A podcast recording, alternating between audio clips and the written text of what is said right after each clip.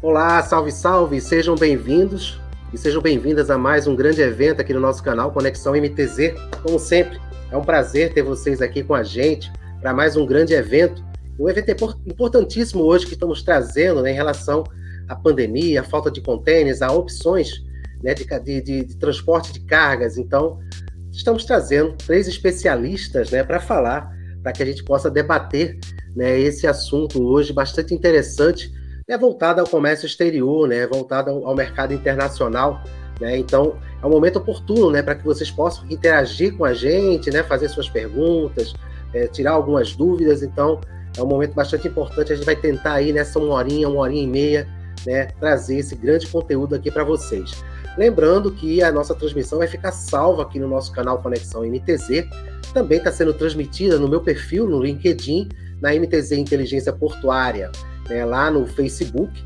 E a gente está tentando também lá no Instagram, não sei como é que está funcionando lá no Instagram da Conexão MTZ, mas a gente está direcionando também uma transmissão para lá, não sei se vai sair na mesma qualidade. Né?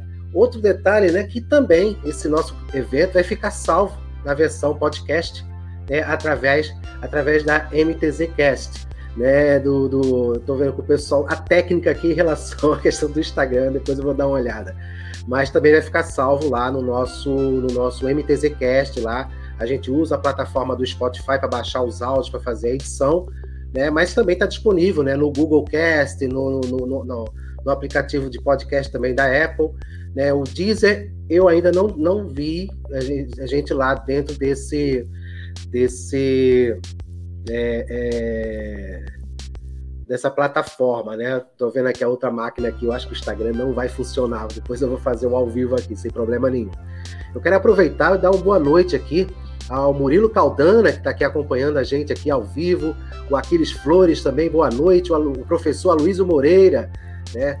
Uma, uma, história, teve aqui com a gente no Porto e Personalidade, aqui, né? Falando sobre sua história. Vale a pena conferir aqui no canal.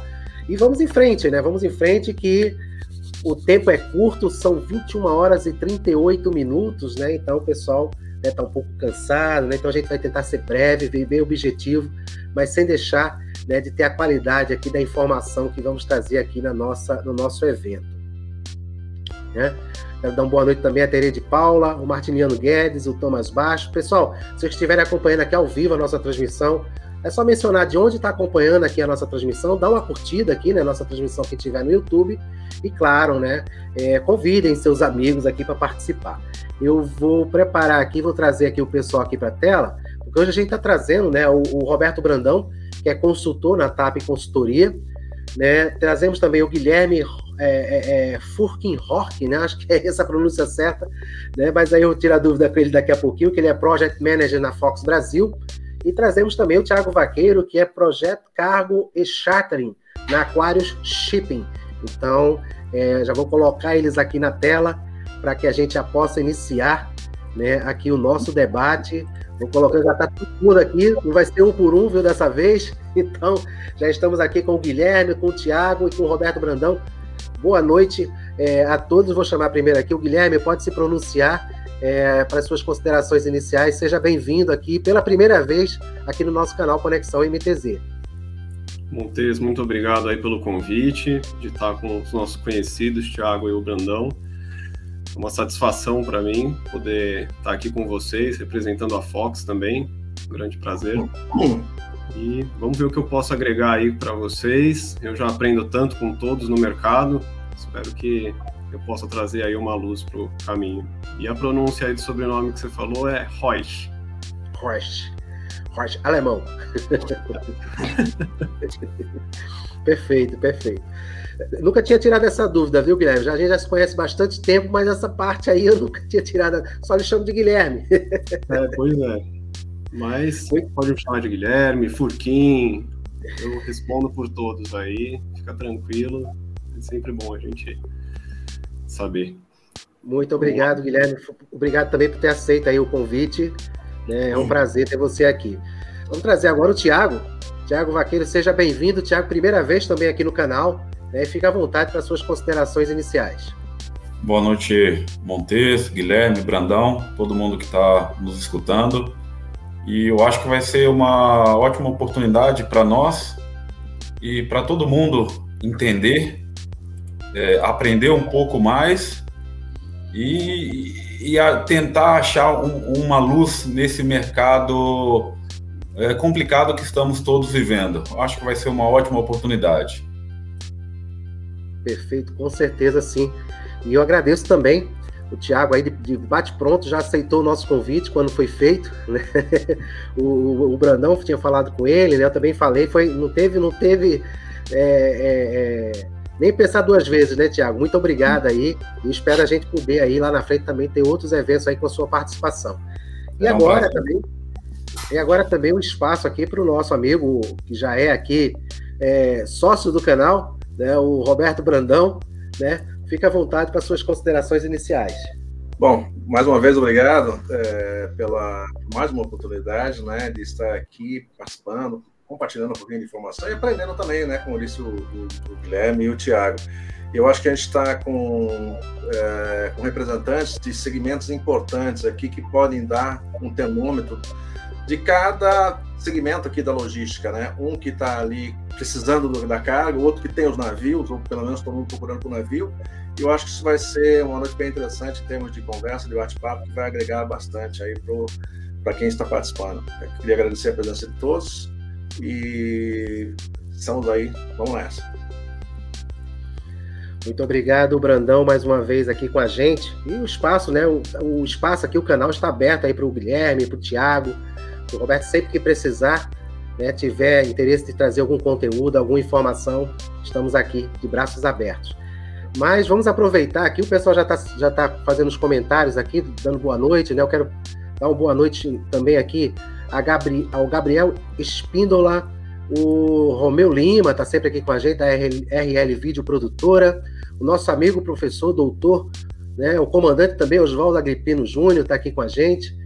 É, o, Elton, o Elton Francelino está aqui de Vitória de Santo Antão, a Vanessa, Vanessa Feitosa, a Erline Ribeiro, né, a Roberta Raquel, Júlio Brito, Monile Dantas, Arthur. Gente, é bastante. Pessoal, sejam bem-vindos aí, vão participando, interagindo. E aqui o espaço é de vocês também. Deixa eu só olhar aqui as outras máquinas aqui se eu tenho alguma outra informação, não, tá? Depois eu vou entrar aqui no Instagram para ver se tem né? porque aqui não, é, não, não dá para ser né, ainda feito a, algumas, algumas, é, alguns eventos que tem aí que tem uma produtora, né? Então é com a gente aqui direto.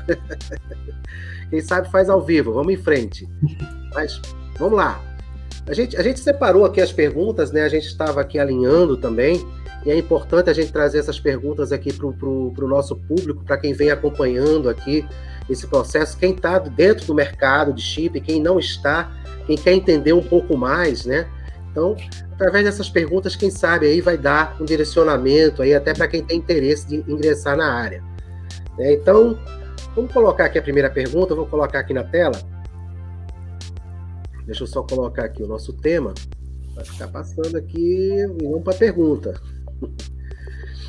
Bem, Vamos começar aqui. Qual impacto estamos tendo com a escassez de containers desde o início da pandemia? Então, esse, esse é, um, é um assunto que vem sendo debatido aí bastante dentro do mercado, né? É, e a dificuldade né, dos, dos, operadores, de quem trabalha né, nessa movimentação, né, é, é, o desafio é muito grande.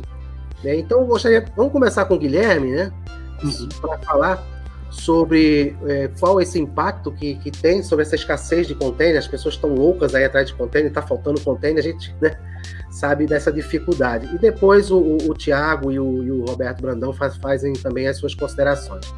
Guilherme, pode ficar à vontade aí para as suas considerações. Hoje, assim, o que nós vemos no mercado, que a, a principal queixa do cliente logo depois do não tenho espaço e não tenho equipamento vazio para fazer meu carregamento é a constante, o, aumento, o constante aumento de frete, que os armadores estão recuperando aí uma série de valores que foram perdidos, né? No começo da pandemia, a gente tinha muito equipamento e, e espaço para embarcar, tanto que naquela época, em, em números, a gente pagava mil dólares, num, como a gente conversou um pouquinho antes, né? Mil dólares em um HC da China para o Brasil. Hoje esse valor está em 11 mil dólares. E nesse tempo, no comecinho, os armadores perderam muita grana.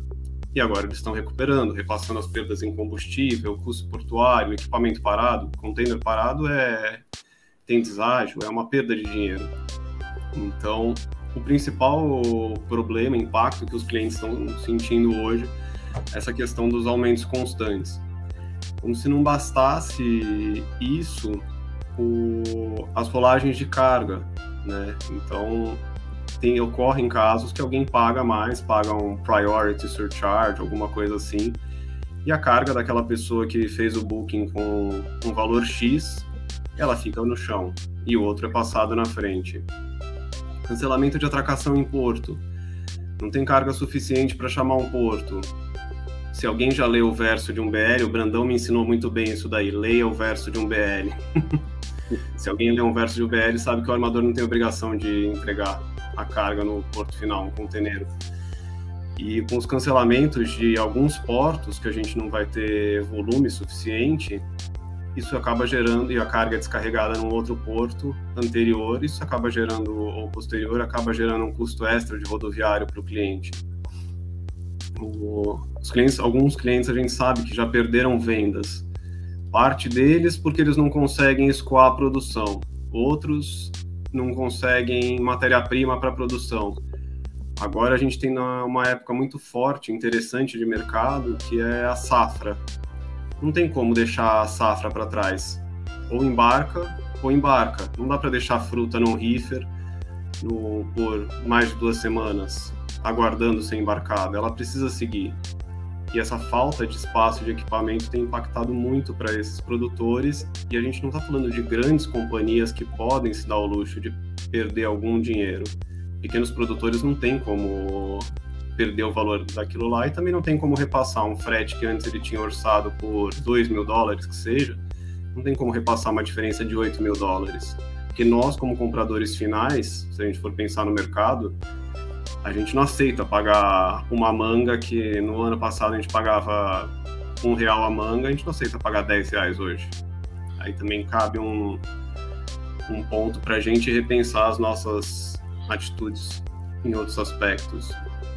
Um dos armadores é uma pontuação interessante, né? Um armador do mercado de dos conteneiros fez uma nota de que esse momento é uma tempestade perfeita perfeita para os armadores.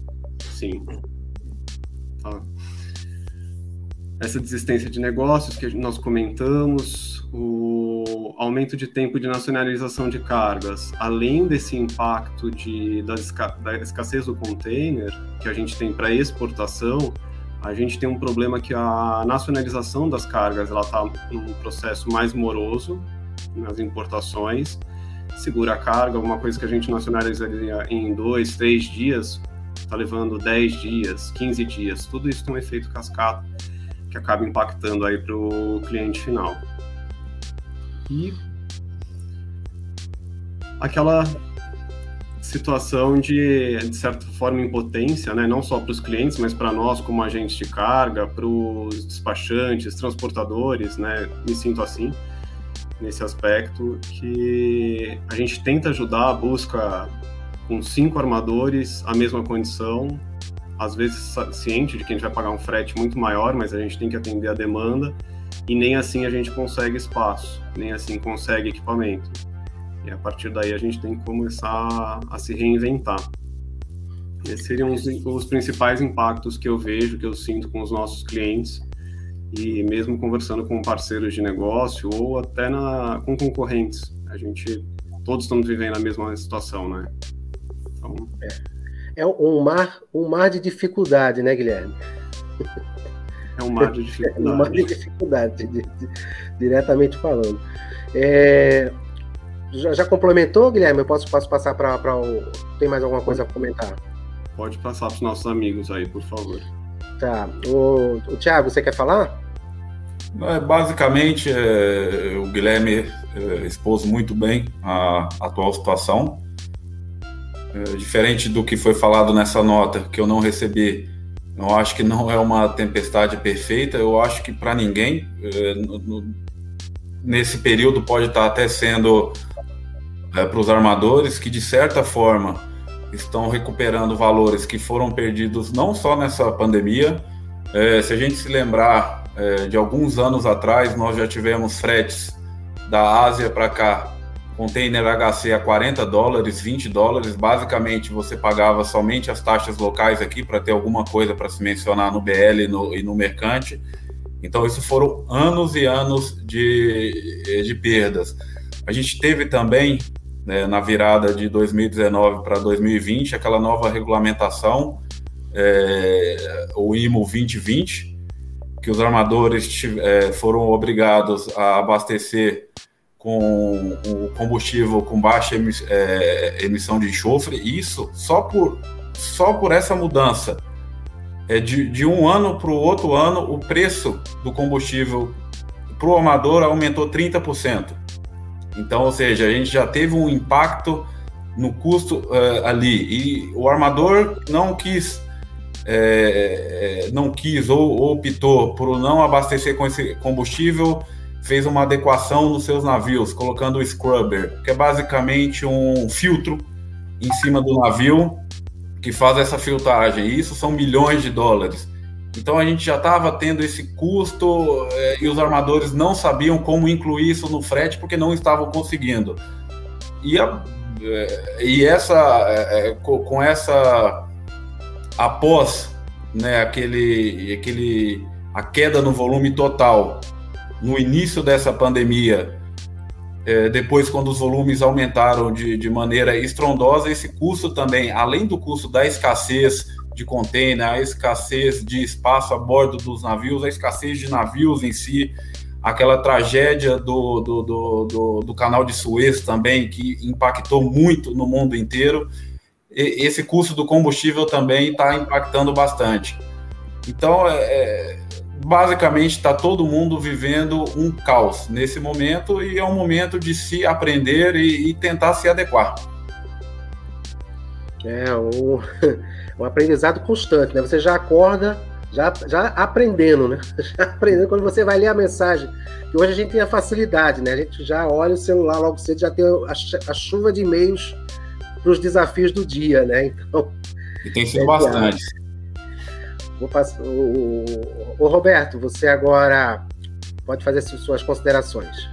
É, na verdade, eu até entendo que o significado da é, tempestade perfeita, mas naquele sentido, né? O Deus do Trovão tá lá olhando de cima e dando risada, porque todo mundo tá um problema, pepino enorme, e, logicamente, tem alguém que está levando vantagem no negócio. Eu não estou dizendo levando vantagem, né? Os amadores, isso na verdade é o mercado. O mercado ele se rege conforme a demanda, conforme a oferta e procura. A gente sabe disso. Mas não há dúvida que neste momento os amadores estão recuperando muitos dos prejuízos que eles tiveram no passado, e, e alguns tiveram. A gente teve muitos navios que, amadores que tiveram que até se fazer fusões, vendas, porque não estavam conseguindo uh, mais participar do mercado de uma forma competitiva, tudo bem, isso é verdade. Mas a gente nunca imaginou, se alguém dissesse três anos atrás que esse, essa situação ia acontecer hoje, eu diria, você está louco. Então, o que nós estamos vivendo é uma coisa que pegou todo mundo de surpresa. E quando, e quando se fala em tempestade perfeita, é porque entrou, como o, o, o, o Tiago falou, com o, o, problema do low sulfur, que os amadores agora têm que ser obrigados a, a usar, pelo menos, é, usar algum tipo de recurso para filtrar a emissão de carbono na, na, na atmosfera, encareceu demais o combustível. É, aí veio a pandemia e várias outras situações. Então, no final das contas, sim, combinaram, muitas coisas combinaram e acabaram, uh, acabou acontecendo o que nós estamos vivendo hoje. Mas, como disse, né, é, o, perfeito está para quem está olhando de longe, né, e de longe no sentido de, bem, o problema está com eles. Eu não tenho o que fazer, eu só posso cobrar realmente existe assim. Eu, outro dia recente, eu ouvi uh, alguém criticando numa live aí um, uma, os armadores, né, por o que eles estão fazendo no momento, e porque eles estão negando espaço e, inclusive, escolhendo quem eles vão carregar. E o, a pessoa criticou, falou: não, não é assim. Nós estamos cumprindo com os nossos contratos e honrando os nossos contratos que nós já temos. Ninguém está fazendo isso. Mas só de você pagar um, um, um frete a mais por prioridade, isso já é sim uma escolha de cliente. E, logicamente, isso inflaciona também, né, automaticamente, o frete. Então não é bem isso não, né? De que nós estamos apenas honrando com os nossos contratos que nós já temos, mas não estamos deixando ninguém para trás. Isso é tão simples. Se você pagar um pedágio, você consegue colocar o seu container na frente e deixar outro no chão. Isso não é uma coisa leal. Se você e, muito, e muito pelo contrário, porque os contratos não estão sendo respeitados. Né? A maioria deles é, foram simplesmente colocados dentro da gaveta e falaram agora é, é isso.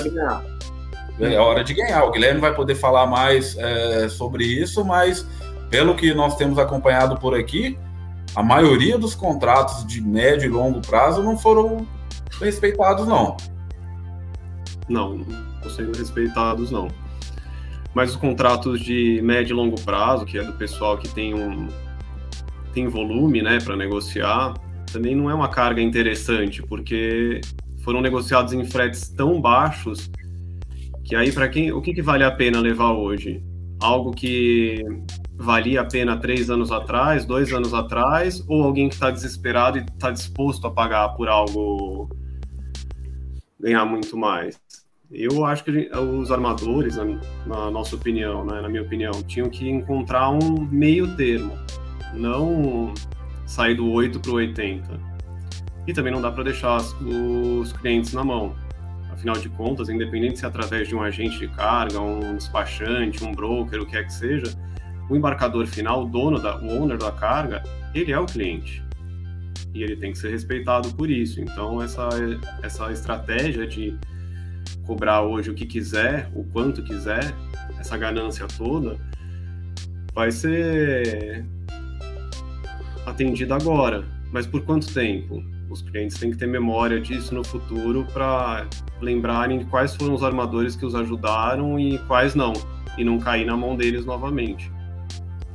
Problema, é o, o problema do container em específico, Guilherme, é difícil. Você tem quantos armadores hoje em dia atendendo aqui a costa brasileira? Você obrigatoriamente vai cair na mão deles de novo. Isso não, você não tem para onde correr. Uhum. É, eu, eu acho assim, eu acho essa, esse absurdo, né? O que eu acho de que cai por terra qualquer tentativa de dizer estamos fazendo o que podemos e na verdade não estamos exagerando é quando você cobra um pedágio. É, o, o, o Thiago usou um termo que eu esqueci agora. Qual foi o Thiago? O termo que eles estão colocando? Diamond Roll. É, mas é um tipo de uma taxa de emergência. Eu preciso embarcar. Gente, isso daí para é, mim. É, Search Age, eles estão.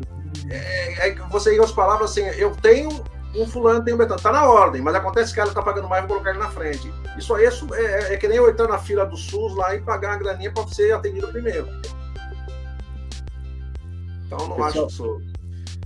Pessoal, só, só para a gente avançar aqui, o pessoal está fazendo alguns comentários aqui no chat, depois a gente vai tentar entrar aqui no, no mérito aqui do que está sendo comentado no, no, no, chat. Aqui o doutor Agripino está fazendo alguns questionamentos. Né? O Martinino Guedes também fez alguns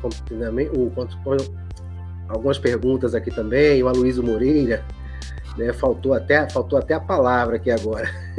Mas a gente vai passar para a próxima pergunta, né? para a gente ir avançando.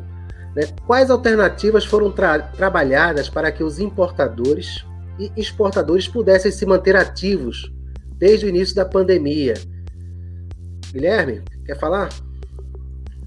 Falo, claro, vamos lá. O bom, o começo, quando esses valores a gente não tinha mais equipamento, né, disponível nem espaço, os, os exportadores, os donos da carga tiveram que apelar para o frete aéreo, pagar um valor muito superior, muito superior mesmo, para conseguir ter ou escoar a produção deles ou então enviar matéria-prima comprar matéria-prima para continuar com a, promoção, a produção dele para atender o mercado local. Isso funcionou num certo momento, ainda funciona, mas também a gente não posso fazer juízo de valor aqui, falar o que é justo, o que é não justo, só posso falar da minha opinião, que é bem injusto, porque também as companhias aéreas aproveitaram esse momento para ganhar um valor absurdo. Aqui na nossa estrutura, né, no continente latino-americano fica um pouco mais fácil porque a gente tem a opção de levar por transporte rodoviário. Então, escapar uma opção de levar para Argentina, Uruguai, Paraguai, Chile, Bolívia mesmo, para todos esses locais aqui da, do nosso continente, a gente pode ir pelo transporte rodoviário. Dependendo da distância, demora a mesma coisa que o marítimo, é porta a porta, e o valor do frete está equiparado com o que a gente tem hoje. Argentina a gente chega lá em quatro dias, tá? Então essa daí foram algumas das alternativas que foram encontradas para cá. No resto do globo, rodoviária também, mas mesmo assim hoje nos Estados Unidos, algumas das nossas operações que nós temos em curso lá a gente acaba tendo que esperar o, ou fazer uma reserva de um caminhão, um caminhão simples. A gente não está falando de uma linha de eixo, uma prancha rebaixada, lagartixa, não é nada disso. Um caminhão para levar um container. Fazer reserva desse veículo com 20 dias de antecedência para garantir que a gente vai ter para atender o nosso cliente, cruzar a fronteira para o Canadá, alguma coisa assim. Então, o, as alternativas encontradas foram essas: frete aéreo e o transporte rodoviário. Alguns clientes a gente tem ciência de que compraram no, no mercado próximo por um valor muito maior, mas foi a opção que eles encontraram, porque ou não valia a pena esperar quatro semanas, hoje, 12 de agosto, a gente tem algumas operações aí que faz a solicitação de booking hoje para já tem para outubro, né? E aí, por outro lado, tem uma tem restrição de alguns armadores que eles não fazem booking com antecedência de seis semanas. Então, parece um jogo de vamos criar dificuldades para a gente ver até onde a gente consegue levar, elevar isso daí. Então, basicamente, as alternativas que foram encontradas foram essas: ou frete, frete aéreo, dos transportes, ou frete rodoviário internacional, ou então buscar fornecedores próximos ao cliente para que ele pudesse contratar ali por, ali por perto mesmo e que suprisse a demanda dele momentânea na esperança de que a situação melhorasse. Mas, como os colegas falaram, a gente não tem uma perspectiva de melhora tão breve. Tiago? É basicamente seguindo essa linha, essa linha do, do, do, do Guilherme, né? O frete aéreo de início foi uma foi a alternativa e principalmente é, com equipamentos de, de IPI, é, medicamentos, ou seja, ajudou bastante naquele, naquele boom da pandemia.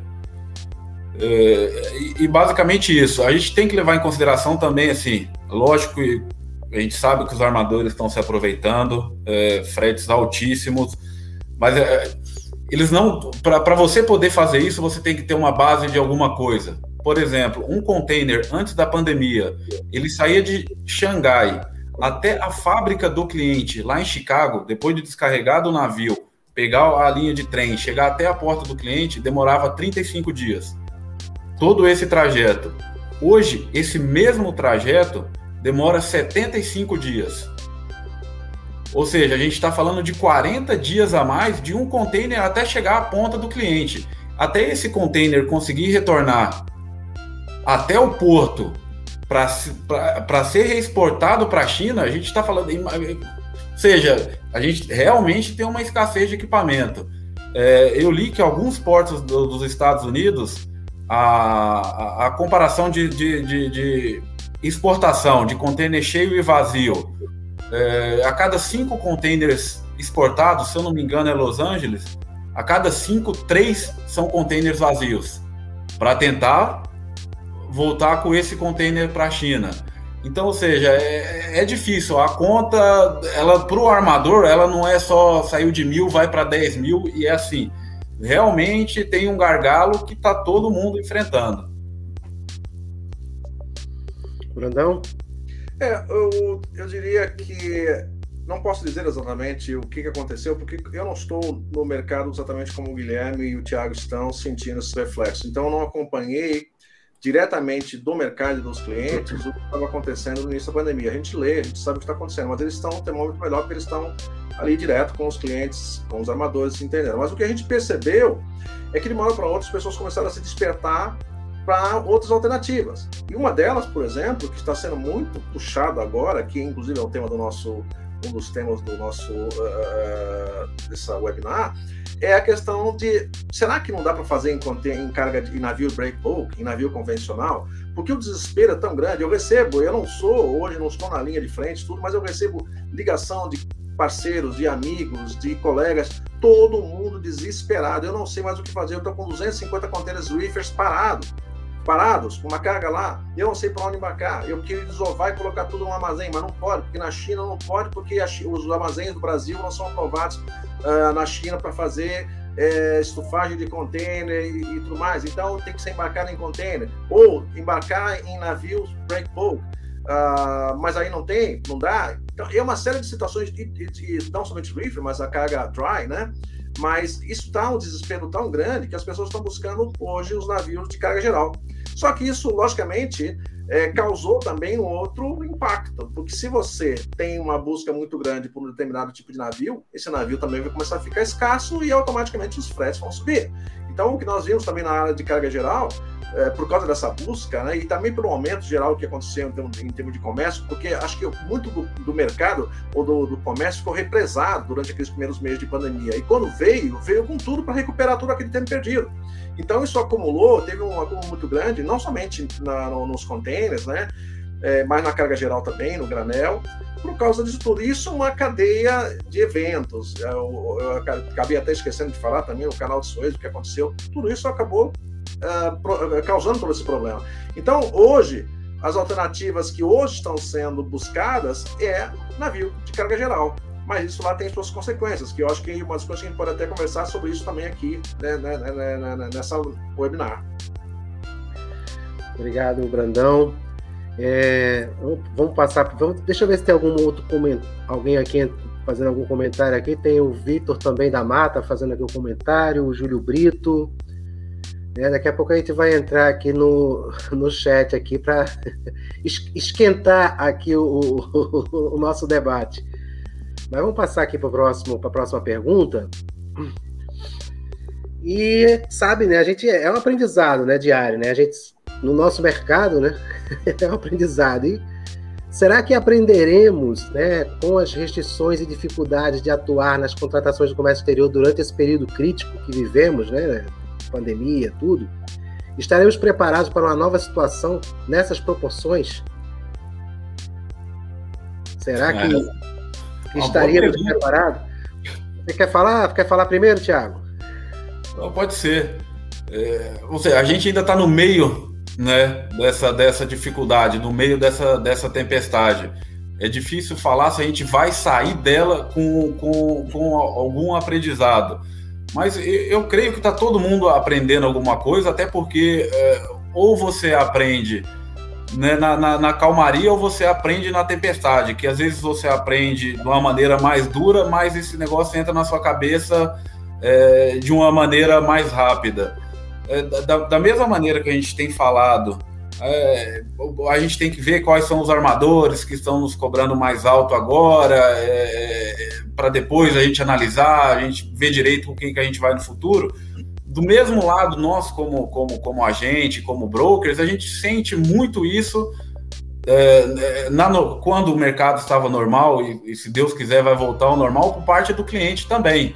É, o cliente ele está muito está tá, tá no direito dele, porque é o trabalho dele de buscar o melhor preço sempre. Mas normalmente ele não ele, ele esquece muito rápido. Aquele parceiro que deu aquela aquele apoio naquele momento difícil, quando estava tudo muito ruim, quem que foi o cara que chegou para ele e falou, vamos aqui, o, o, preço é esse de, de mercado, não tem como fazer milagre, mas eu vou cobrar o justo, não vou te explorar nesse negócio. É, basicamente, eu acho, pelo menos na minha visão, o que mais tem que ser aprendido e o que eu tenho tentado levar mais comigo é reforçar as parcerias quem são os amigos, quem são os parceiros, quem está do nosso lado no momento difícil, para a gente levar é, é para frente. Desafiador. Guilherme?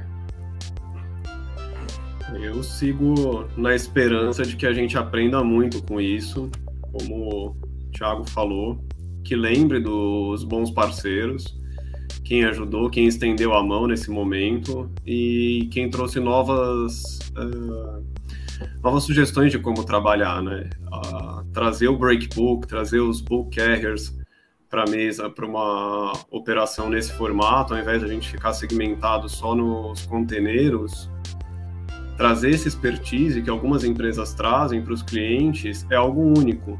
E eles devem, se nesse momento não dá para serem remunerados por isso, porque todo mundo vive uma condição muito, muito difícil, que lá na frente não tem aquela situação de jogar o, como a gente já comentou, né? Jogar um armador contra o outro, jogar um agente contra o outro, buscando sempre a melhor condição do, de frete e jogando na bacia das almas, por assim dizer. Então eu realmente espero que a gente consiga tirar bons aprendizados disso daí, que ainda vai durar um tempo razoável, ao meu ver. Não é algo para o final do ano, para acabar essa situação. Muito pelo contrário, acho que a gente tem ainda mais um ano inteiro pela frente disso, se não mais, e que a gente use isso para as empresas, os embarcadores, todos os players do mercado se fortalecerem de uma forma saudável tá? e não a base de sangrar quem, quem eles puderem. Então, vamos ver aí nesse um ano, um ano e meio, dois anos talvez que a gente tenha pela frente, como que a, todos vão se comportar, né? Não, e bem colocado, Guilherme, essa questão do sangrar, né? Colocar a faca no pescoço. É, e não contribui nada, né? Contribui nada. Não contribui nada, e assim, todo tempo, qualquer uma oportunidade que eu vá desenvolver aí com o Thiago, custa o tempo dele. Né? Ele não, a hora dele não é gratuita, o, assim como do Brandão, a sua, dos outros players de mercado. E o que a gente vê é que alguns clientes, é, não que seja merecido ter que pagar um frete alto, mas alguns clientes têm estratégias montadas por profissionais como o Thiago, como o Brandão. Lá no escritório a gente tem o, pessoas que também fazem isso e montam toda uma estratégia, combinam carga de vários embarcadores para ajudar o cliente e ele leva essa estratégia para o nosso concorrente, que é um direito dele mas até onde esse direito é correto, né? E aí ele volta para esse regime cíclico mais para frente a gente volta para isso e depois volta para isso e tentam reduzir as, as remunerações ao nada. E aí chega um momento como esse agora, como o Thiago mesmo falou, vou te cobrar o que é justo. Então espero que a gente aprenda, todos os players de mercado, que a gente aprenda que os envolvidos precisam receber alguma coisa que seja justa, não o que a gente está vivendo hoje nessa base de conteneiro, que é um valor muito alto, mas o que seja justo para que todos sigam saudáveis aí, prósperos no mercado.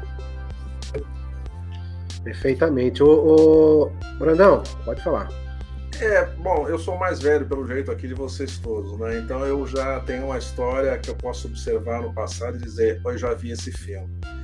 Uh, essas cargas que hoje vão em containers, uh, ah, para quem viu década de 60, aí eu tenho a Luiz aí que está no grupo, o Agripino, uh, quem viu década de 60, 70, 80, sabe que essas cargas que estão hoje no container iam nos navios break bulk. E o, com o advento do container, Uh, ficou muito mais fácil carregar essas cargas em, em container e, consequentemente, reduziu-se a necessidade de navios de container de break bulk. Com a pandemia acontecendo e todo esse problema que aconteceu, se na verdade esse congestionamento que houve na China, é, contêineres parados porque os processos demoraram para serem é, concluídos e consequentemente contêiner parado cheio significa menos contêiner num porto de embarque para ser ovado, uh, despertou logicamente esse problema todo e as pessoas agora vêm buscar uma opção break bulk. Só que trabalhar com break bulk é totalmente diferente. As pessoas desaprenderam. Acho que pulou uma geração ou duas aí que as pessoas desaprenderam o que é trabalhar com containers, esqueceram o que é, trabalhar com break bulk, esqueceram o que é trabalhar com break bulk. E hoje, quando a gente tem que buscar alternativas, não somente nisso, mas por outro tipo de modais, a gente vai encontrar uma porção de gente muito é, é, dependente do sistema do container e fica refém do container. Consequentemente, não sabe para onde ir. E, e, e, tentar se arriscar em outros caminhos implica em várias coisas importantes que as pessoas talvez não sabem nem como chegar e fazer. a meu ver, é, as pessoas esquecem muito, né? E eu acho, eu entendo que assim que a pandemia eh, se atenuar, o mercado se estabilizar, as mesmas práticas vão voltar. Eu entendo que tem dois tipos de empresas no mercado aquelas que são oportunistas, que vivem o dia, querem ganhar o almoço e não se importam que vão comer no dia seguinte, e tem aquelas que se planejam. As que se planejam, como o Guilherme disse, como o Tiago disse, vão lembrar, aquele me ajudou, eu quero trabalhar com ele. E outra, vou me preparar para essa situação que pode acontecer no futuro, porque isso pode acontecer de novo. E se acontecer, como é que eu vou fazer?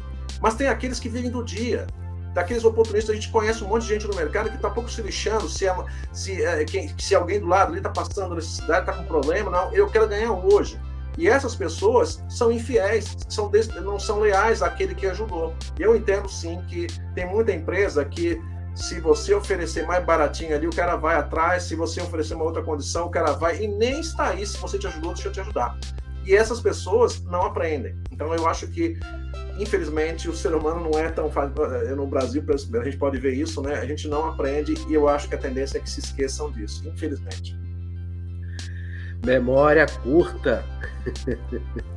Não é à toa que dizem, né? Que o brasileiro tem memória curta, mas vamos em frente. É, obrigado, viu, Brandão? É, vamos para a próxima pergunta aqui, para a gente ir acelerando, para ver se dá tempo da gente encaixar aqui com os comentários no chat. Então, aí a gente vai partir para aquela questão do, dos navios, né, breakbook, né? Então, seria possível atender a um grupo de importadores e exportadores para atuar com navios de carga geral, não ficando refém dos containers? E como está a disponibilidade de navios e fretes né, nessa questão? Quem gostaria de, de comentar primeiro? Tiago? Pode, pode ser. É como o Brandão já adiantou um pouco, agora há pouco, é, com essa falta de container, essa falta de espaço a bordo dos navios conteneiros, é, muitos embarcadores é, se lembraram da opção de carga geral, carga breakbook, é, é navios reefers, que era eu comecei a trabalhar em 2005 com shipping. Eu acho que eu nunca tinha feito um, um embarque reefer aqui, porque já tinha acabado tudo em container. Então, muitos embarcadores foram atrás é, é, dessa opção novamente.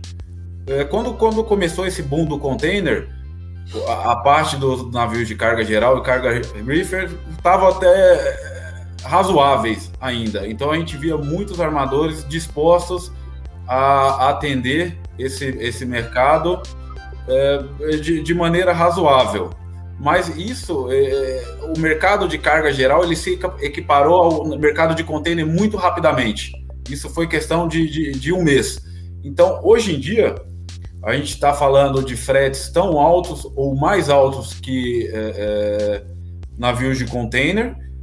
Você não tem disponibilidade de navio, é, falando aqui da nossa costa.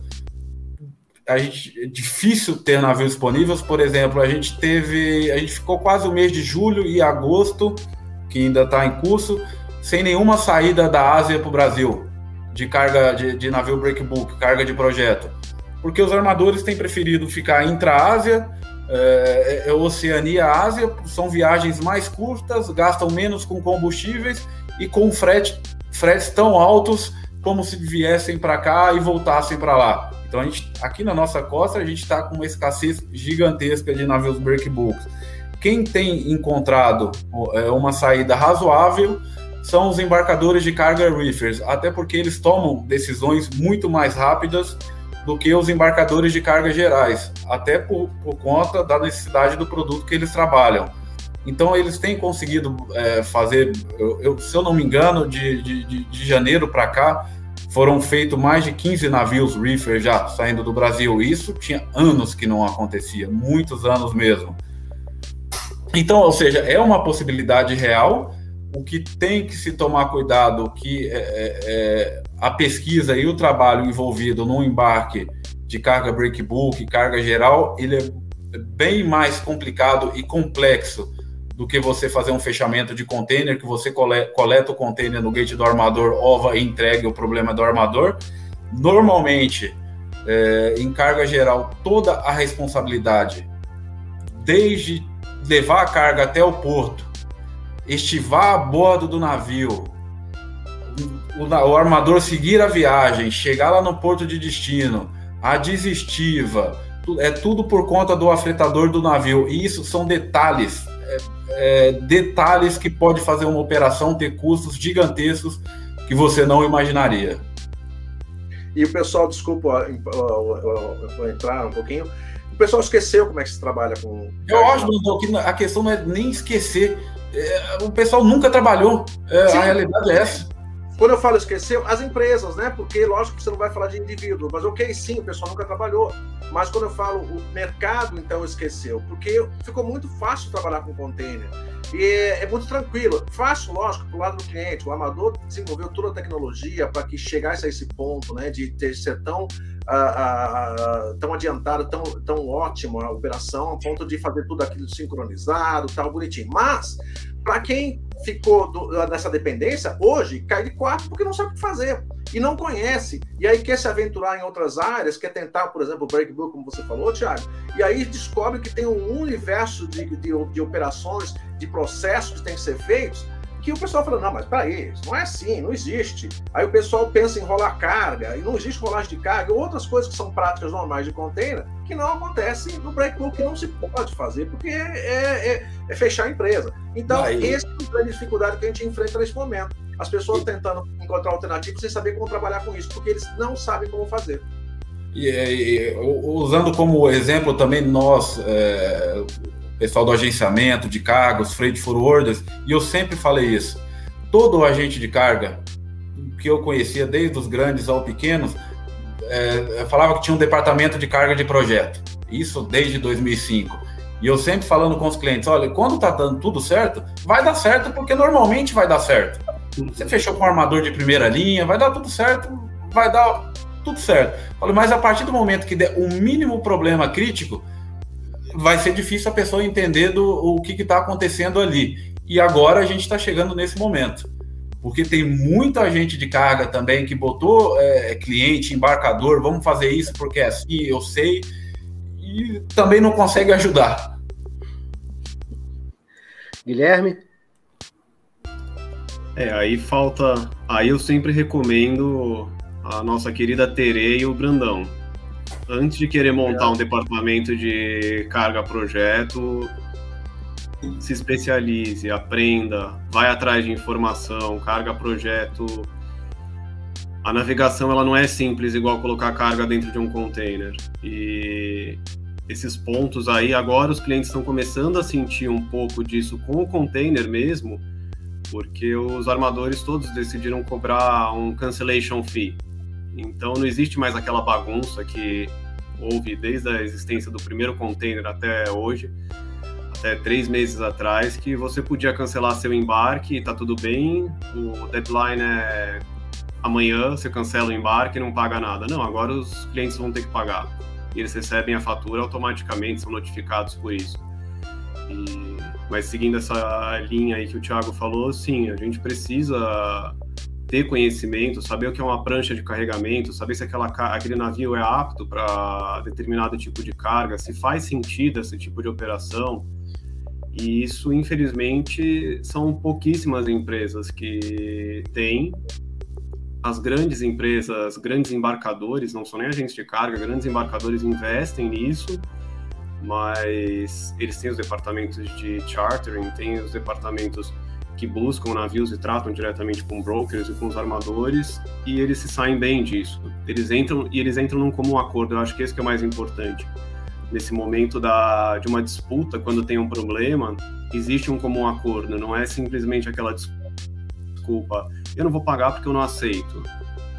Não, calma, amigo. Você leu tudo que você acordou, o documento que você assinou? Presta atenção nisso. E é isso que falta bastante no mercado. É conhecimento, é correr atrás do, da informação. E isso não tem. São pouquíssimos agentes de carga que têm essa experiência, alguns despachantes têm esse tipo de experiência, e dos clientes, só empresas muito grandes como uma Vale, uma Gerdau, que tem esses departamentos focados. Os demais não correm atrás de um, às vezes, da gente, né? A gente tenta trazer algumas soluções, mas mesmo assim as pessoas acabam achando que a gente está criando problema para vender uma facilidade depois. E não é. a conta de um detention, como vocês mesmos falaram. Os custos extras de uma operação bulk, break bulk, pode fechar uma empresa. Então, são pontos aí bem sensíveis.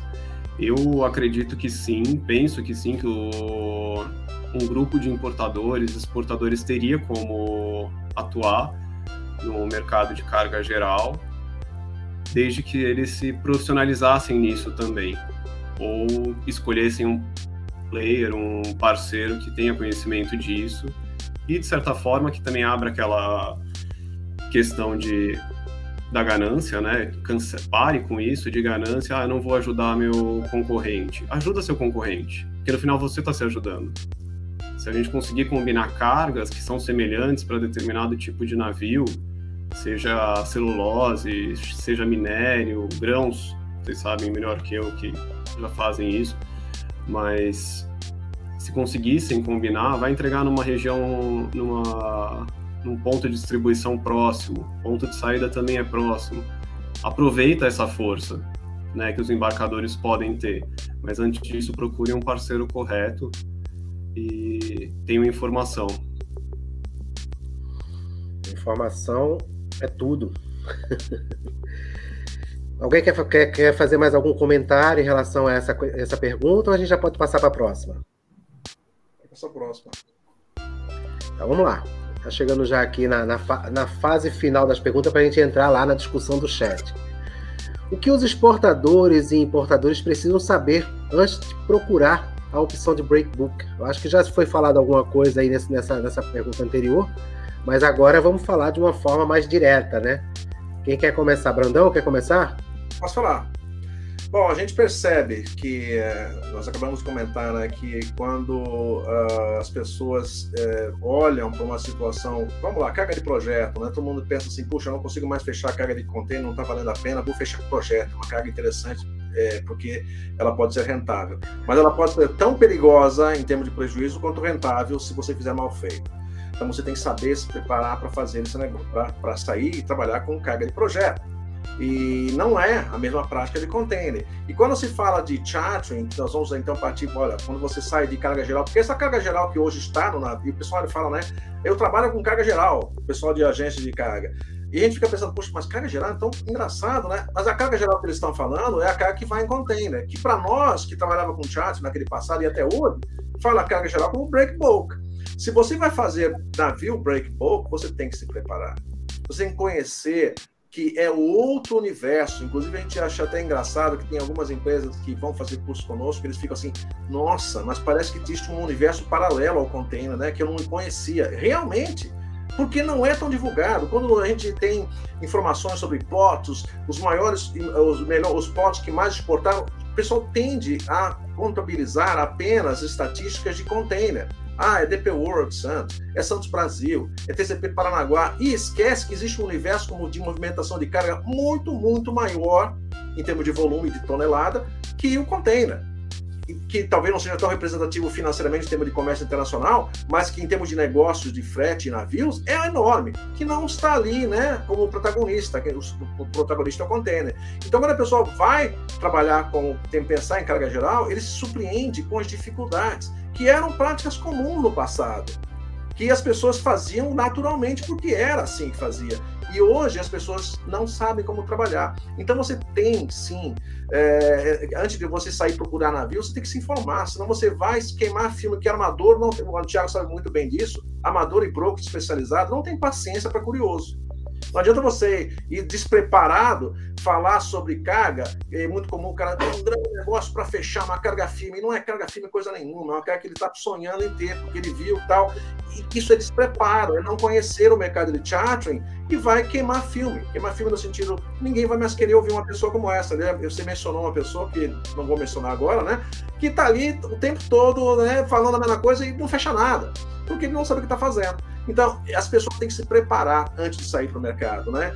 É, não quero fazer propaganda, mas existem empresas, né, como a TAP, que podem fornecer pelo menos uma noção é, de como trabalhar com navios breakbull para que você pelo menos saiba como fazer perguntas, sabe por onde você caminha. Você não precisa ser um expert, especialista, um broker, um armador, mas que você tenha pelo menos um conhecimento básico, porque não é o universo é totalmente diferente de, de, de container. A coisa é muito mais complexa, como o Thiago falou, a responsabilidade não é só entregar no gate, né, no pre-stacking, a carga. Não, você tem que pensar no todo, na, na no, antes do, do, do, embarque, entregar no porto, armazenar, pensar no equipamento que vai ser utilizado para levar a carga até o costado, e no costado, se for uma carga fios, fechar e levar, colocar no navio, uh, estivar, quais são as responsabilidades que existem? No destino, a mesma coisa, entender uma série de coisas que ninguém se preocupa em entender estender que charter party, por exemplo, o booking note, que são contratos antes do container, antes do container, antes do BL. O BL hoje em dia todo mundo acha que é o único, só existe BL, não, existem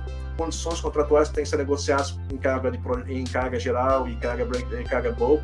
Então, é, uma, é um universo que tem que ser aprendido, você tem que se preparar para isso e entender o processo operacional também, os custos envolvidos. Porque se você fizer errado, não que o custo envolvido mata a empresa, mas não é isso se você calcular errado, se você subestimar os problemas que podem acontecer, como estadia de navio, espera na barra, é, chuva e outros que ficam esperando ali para embarcar, se você subestimar isso, você realmente pode perder todo o lucro de um ano. Tiago? É, é, exatamente isso que o Brandão comentou.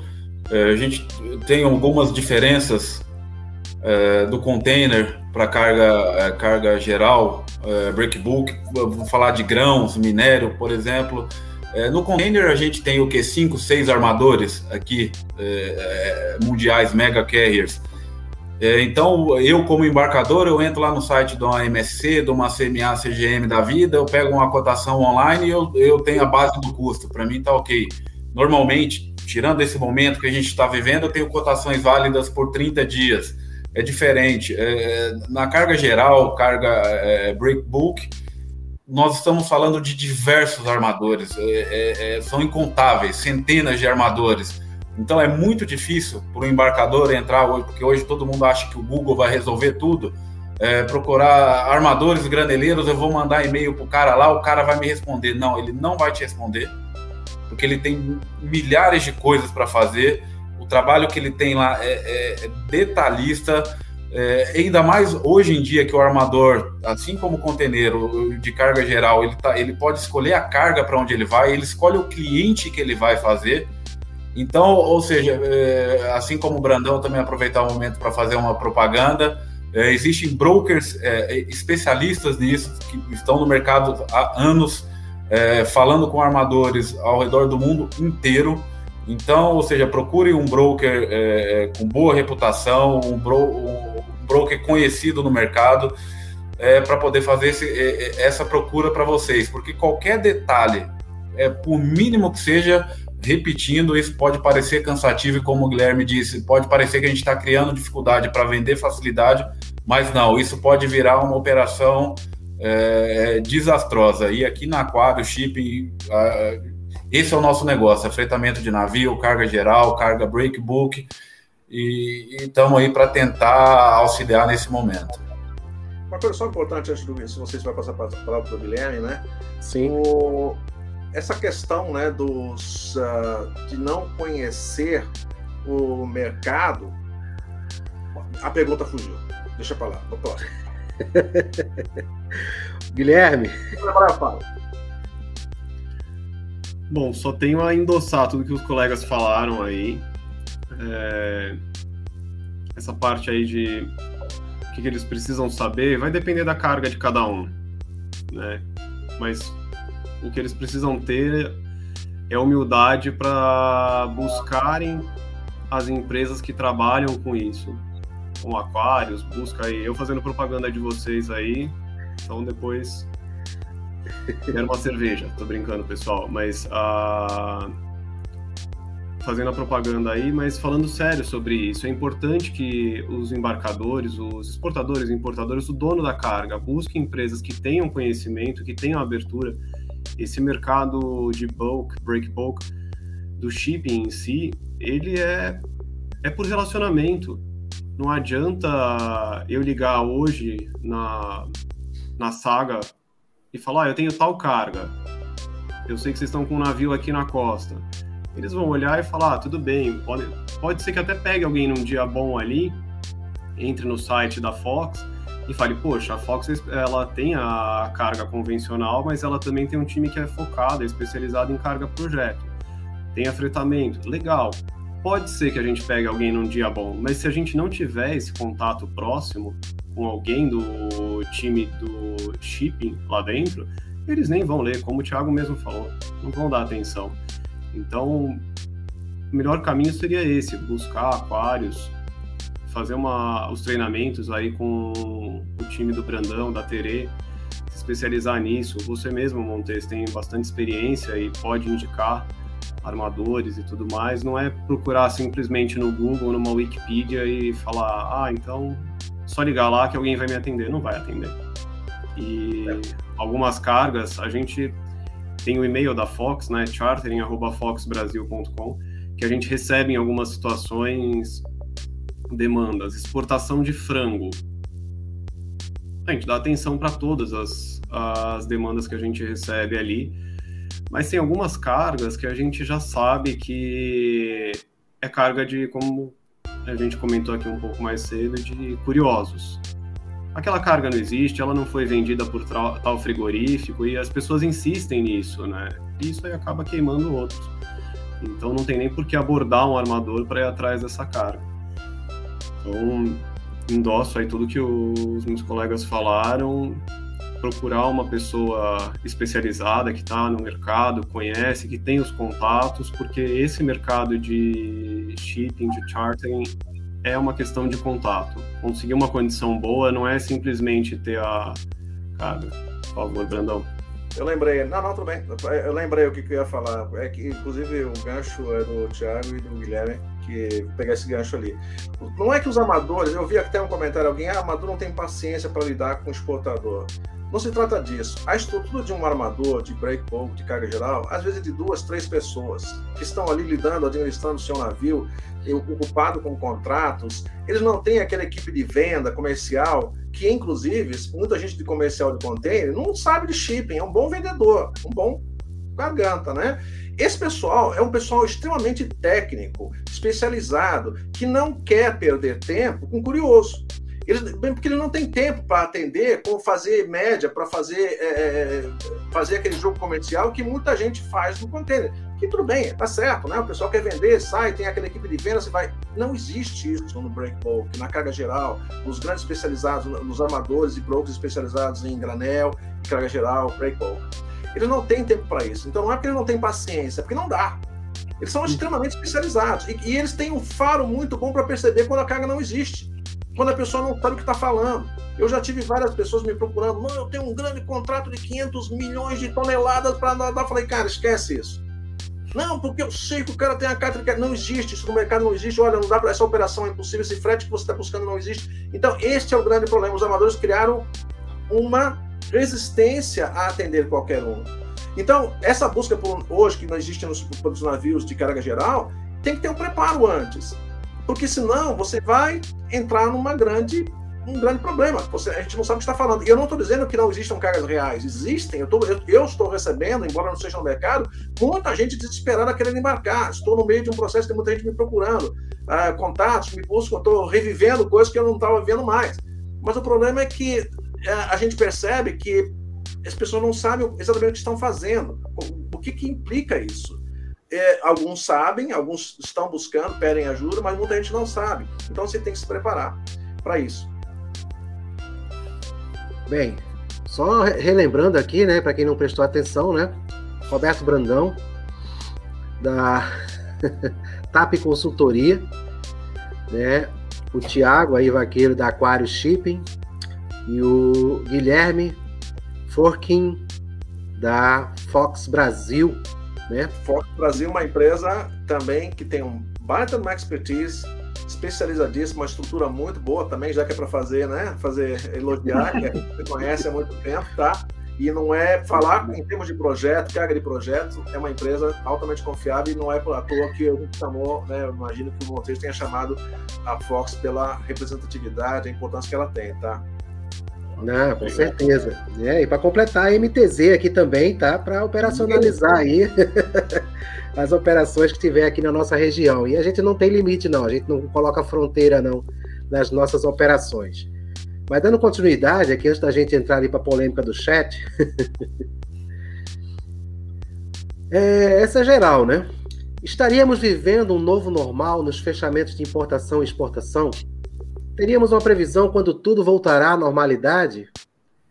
Tiago? É, essa acho que é uma pergunta bem pessoal. Eu não sei se todo mundo aqui vai, vai, vai, vai concordar. É, é difícil saber o que é normal. É, no início da pandemia, quando o frete abaixou dos 800 dólares, muita gente comemorou um pouco achando que aquilo era o normal. Hoje a gente está falando de 10 mil dólares, 11 mil dólares no container. É, ou seja, para um lado do, do negócio está normal, para o outro está, é, tá desastroso. Então isso é, é muito subjetivo.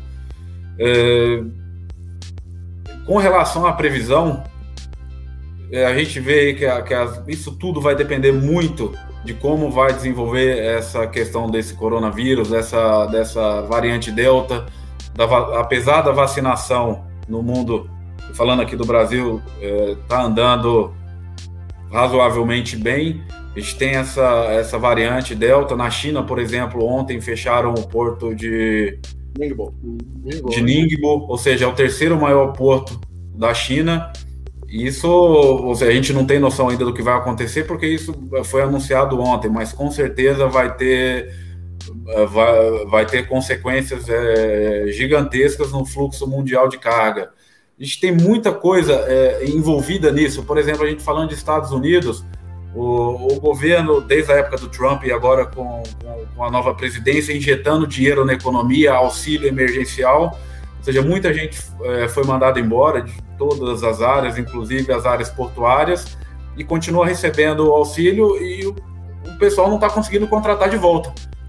Os portos estão trabalhando com, com capacidade muito reduzida. Se a gente olhar o line-up dos portos do, dos Estados Unidos, você começa a ver é, pontinho, pontinho, pontinho. Você olha no outro dia, pontinho, pontinho, pontinho, porque não se consegue atracar navio, porque não consegue operar os navios. Então, essa questão da normalidade, eu acho, na minha opinião, que no curto e no médio prazo não vai se normalizar, não vamos voltar ao que a gente estava acostumado a ver. Isso, assim, sendo bem otimista ainda.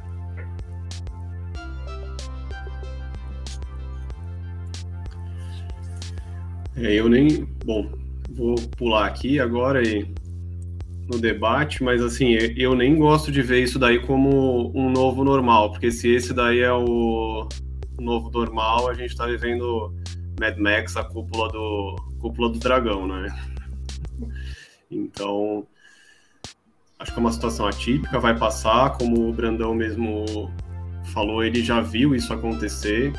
A gente sabe que isso já aconteceu, não nesse, não sei se foi nesse nível, não, não me recordo mas também não vejo no curto e médio prazo essa situação se regularizando ou pelo menos voltando para o. Não, na verdade, nem vejo isso voltando para os patamares que a gente tinha no passado. Eu acho que a gente vai ter aí sim quedas no, em valores, vai ter uma regularização da parte de escassez de equipamento, pensando em container, mas nada a curto prazo um navio demora para ser construído, a gente, os uh, armadores não têm extra loader, eles muita coisa foi sucateada. Então, se a gente for pensar só nessa parte de container, a gente não vai ter um extra loader à disposição para entrar em operação tão rápido. As empresas que, têm, que fabricam containers, eh, constroem containers, elas também não vão conseguir suprir a demanda. Isso aí tem um prazo para ser entregue. Tem um outro ponto delicado, que é eles precisam de matéria-prima para essa construção, o aço, e o aço também está impactando nesse aspecto, porque a gente não consegue nem mandar o aço para o navio ser fabricado, para um container ser fabricado. Então, a curto, médio prazo, não vejo a situação melhorar, mas sim, ela vai melhorar, mas voltar ao que a gente tinha em 2019, o que a gente teve em 2018, eu acho pouquíssimo provável. Vai ter aí uma queda assim, em valores, melhoria no, no escoamento de produção, mas não vai ser o que a gente já teve um dia. É triste. Brandão? Bom, eu estou aqui com a minha pedra de cristal, porque a minha bola de cristal não está funcionando, tá? Então tem o meu. não sei, eu diria que as palavras do Tiago e do Guilherme são suficientes, eu penso exatamente como eles, tá? Uh, não dá para prever, mas é, o que se dá para perceber é que não vai ser uma coisa que vai voltar a essa normalidade de 2018 e 2019, vai demorar um pouco ainda. E talvez, uh, embora eu seja pessimista em relação ao aprendizado, né, eu espero que as pessoas entendam e aprendam isso, né, que isso uh, pode acontecer de novo. Nós hoje temos uma tendência de catástrofes, de, de situações atípicas no mundo inteiro, em termos de, de, de tempo, clima e tudo mais, e isso pode influenciar daqui para frente, então que nós estejamos preparados. Mas não dá para prever de uma forma precisa, embora a pergunta seja muito pertinente. Ficou bravo. Ficou bravo, é a bola. Ah, a, a, a, a, pedra de cristal aqui que eu bateu ali. A, a, sua pedra de cristal mandou algum aviso, aí você não está querendo passar para gente. É, Acho que não foi bom, viu? Olha. Deixa eu tirar aqui a, a, o questionamento, as perguntas aqui. Vamos entrar aqui no, no, no, chat. Eu vou colocar aqui algumas observações aqui na tela. É, o nosso, nosso amigo aqui, o doutor Oswaldo Agripino, ele dando boa noite aqui para nós, né? Parabéns pela iniciativa. Só craques. Temos que estudar esse tema para termos soberania logística. Né? Mas aí vamos aqui, deixa eu ver se tem alguma. Tentar aqui ver se eu encontro. É muita mensagem. Né? O, o Murilo, o Murilo Caldana está passando aqui a mensagem aqui. Quando tudo volta ao normal, queremos trabalhar. a gente já comentou aqui, né? É, quando é que a gente espera isso realmente? E né, o Tiago o Thiago colocou essa observação é, em relação ao porto de Ningbo, né, que houve a paralisação por causa de um de um, um, um, operador, né, uma pessoa, né, uma, uma mulher na realidade, né, foi detectada com o Covid e, e isso parou todo, o porto fechou. Você imagina o que pode de repente é, nos aguardar, né? Não na mesma proporção, né? Mas em situações assim é, é, pontuais, né? Então é bastante, bastante preocupante, né? Aí, se me permite, Montei, só fazer um comentário. Sim. A gente sempre fala bastante, né, da Ásia, a situação lá e tudo mais, mas a situação está muito mais perto do que a gente, do que muitos sabem, né? Então, existe um navio aqui na costa que está em quarentena, cumprindo quarentena no, ali no ancoradouro do Porto do Rio de Janeiro, por conta de Covid. Então, a gente também está afetando outros, né? É uma importância de todo mundo tomar os devidos cuidados, porque o mundo inteiro está exposto a isso. A gente sabe disso e a China, como uma a potência que é, Claro que vai afetar bastante a gente essa situação de Ningmo, mesmo que a gente não sinta agora na, nos próximos 10, 15 dias, a gente vai sentir daqui a um mês. Isso. Mas tem a, essa questão aqui mais próxima.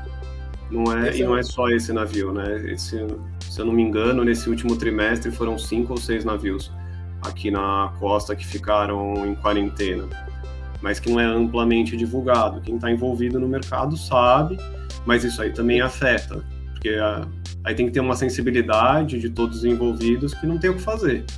Quando o navio entrar em quarentena, e os estaleiros não têm como construir um navio em três dias, então para posicionar um extra loader ou outro, uma outra embarcação aí para carregar a carga, as nossas cargas vão ser roladas e às vezes vão ser roladas por 15, 20 dias.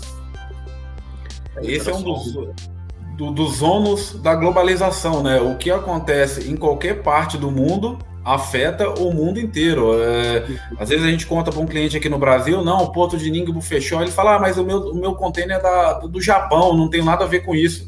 Fala, pô, mas o seu container provavelmente ele vai da China para o Japão, ele, ele vai girando. Então, é aqui que o meu navio ele nem passa no canal de Suez para vir para cá. Por que, que afetou? É, é a globalização. Uhum.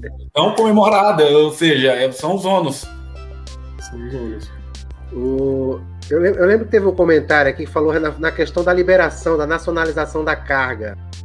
É, essa questão da demora não é só no Brasil, né? Isso, é, isso, isso acontece a nível globalizado. Isso está acontecendo globalmente. Não é, não é privilégio, né? Vamos colocar assim de forma engraçada para amenizar aí, mas assim não é uma, não é privilégio nosso não. Está acontecendo no mundo inteiro. E cargas que são selecionadas para inspeção, mas muitas cargas são selecionadas para inspeção e o porto não tem condição. Eu vi um comentário aí também sobre a situação de alguns portos, não é só uma situação nossa. Então, a gente tem aí pontos que tem atrasado a, a nacionalização de cargas na exportação e na importação globalmente.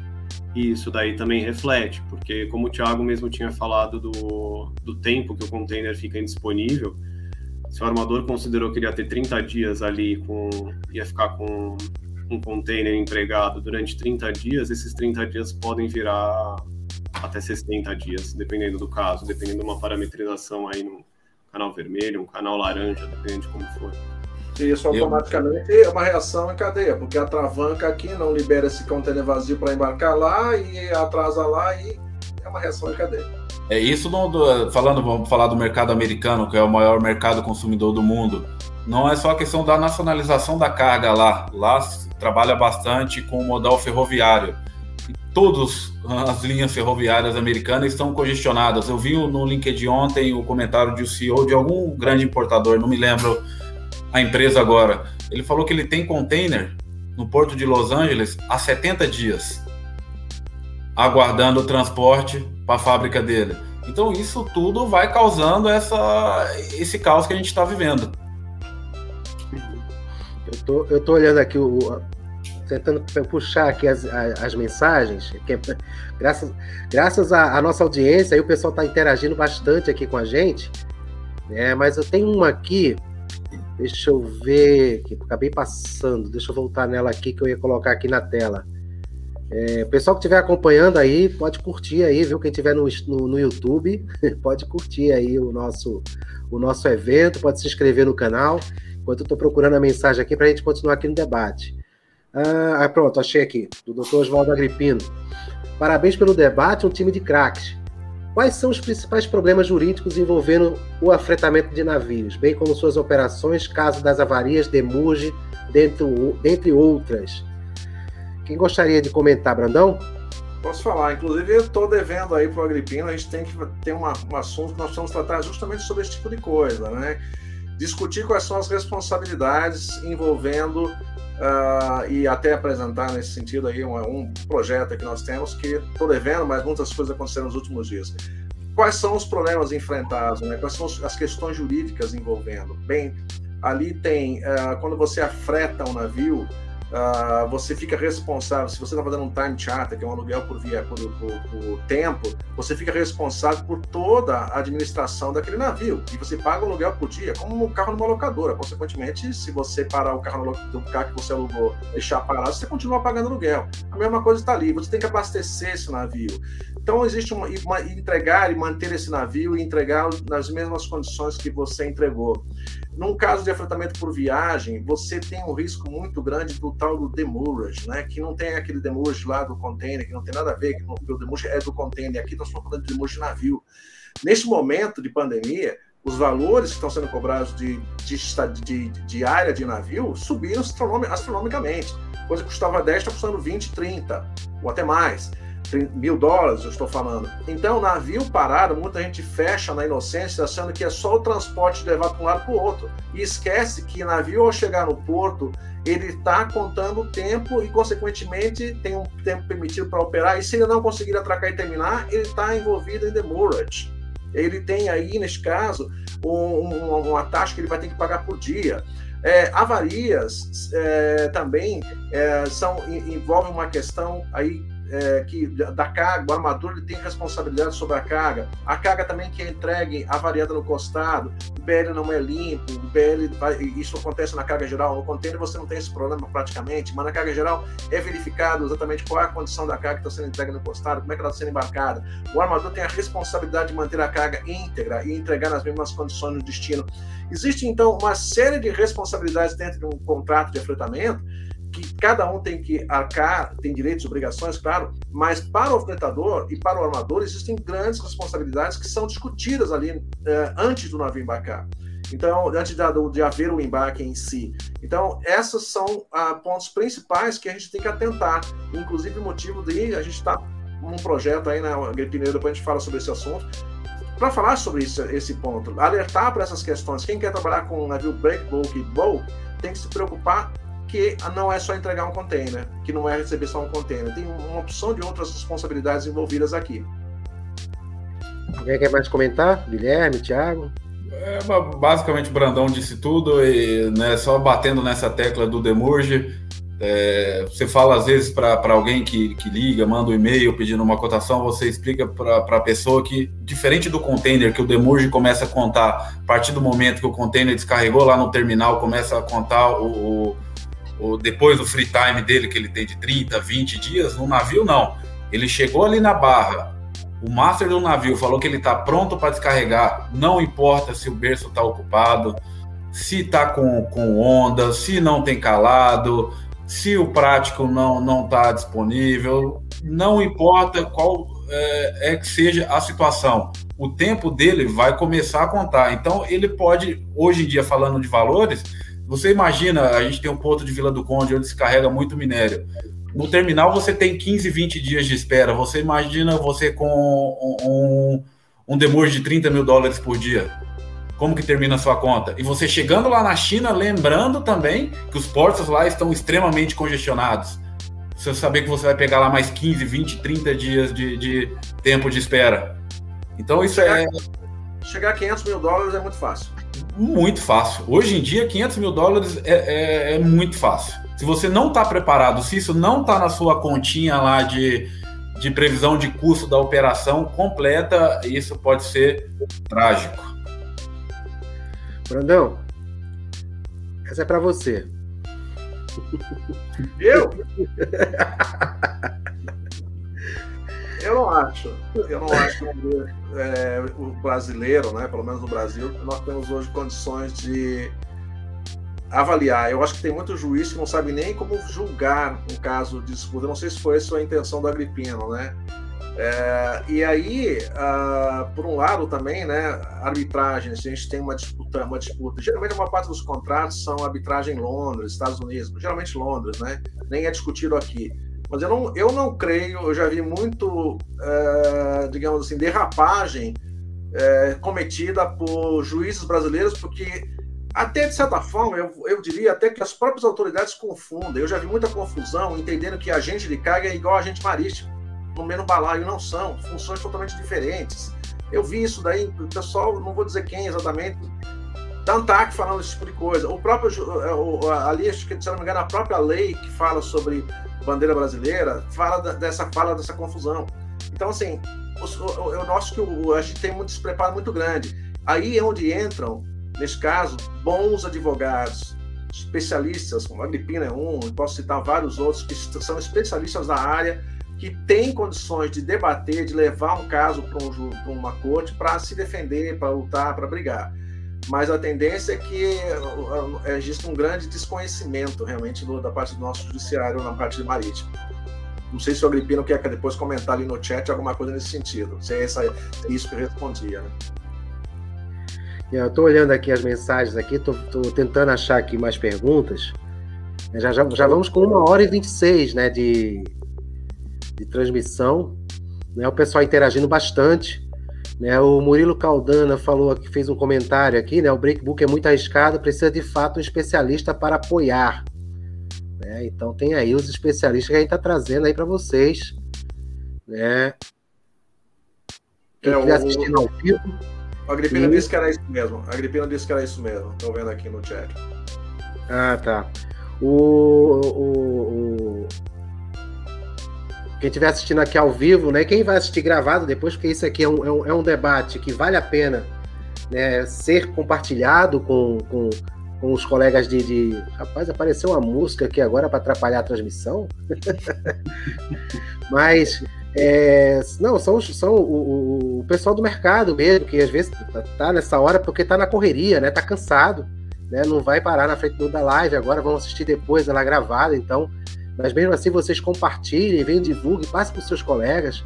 É bastante, é bastante produtivo a gente trazer esse debate, trazer esse assunto, até porque, é, é, como foi mencionado né, aqui várias vezes, muitas vezes as pessoas só olham container, container. Quando olha Porto, só vê container, container, não tem noção das outras oportunidades que tem de operacionalizar a carga, né, de de repente criar uma, uma forma diferente né, de movimentar. Né? Quem sabe a gente a gente monta aí um grupo aí de importadores e exportadores só para carga breakbook. Estamos aqui para isso. E pode, e pode trazer os navios para cá também, viu? Recife Swap, a gente está aqui bem pertinho, a gente dá conta aí, toma conta do negócio. Uh, a Tere já está se despedindo aqui, né? Tá dando boa noite para a gente aqui. Tere, muito obrigado pela sua participação. Boa noite.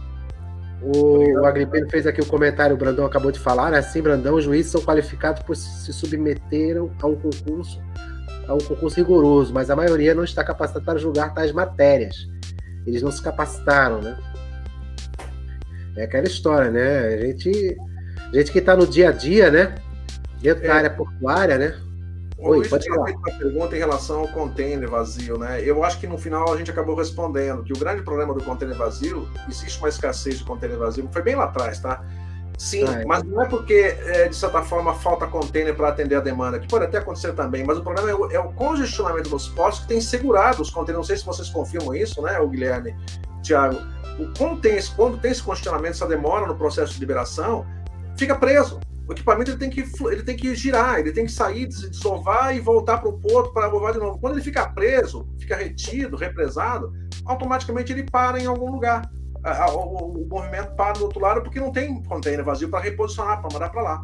É isso tem, tem, isso também, mas tem a falta de equipamentos em si, porque o, o, o modo de, de, de, gastar dinheiro, falando dessa maneira da população mundial, mudou muito durante essa pandemia.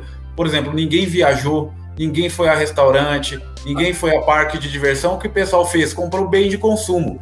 Então, tudo sendo fabricado na China, não tem equipamento para se escoar tudo.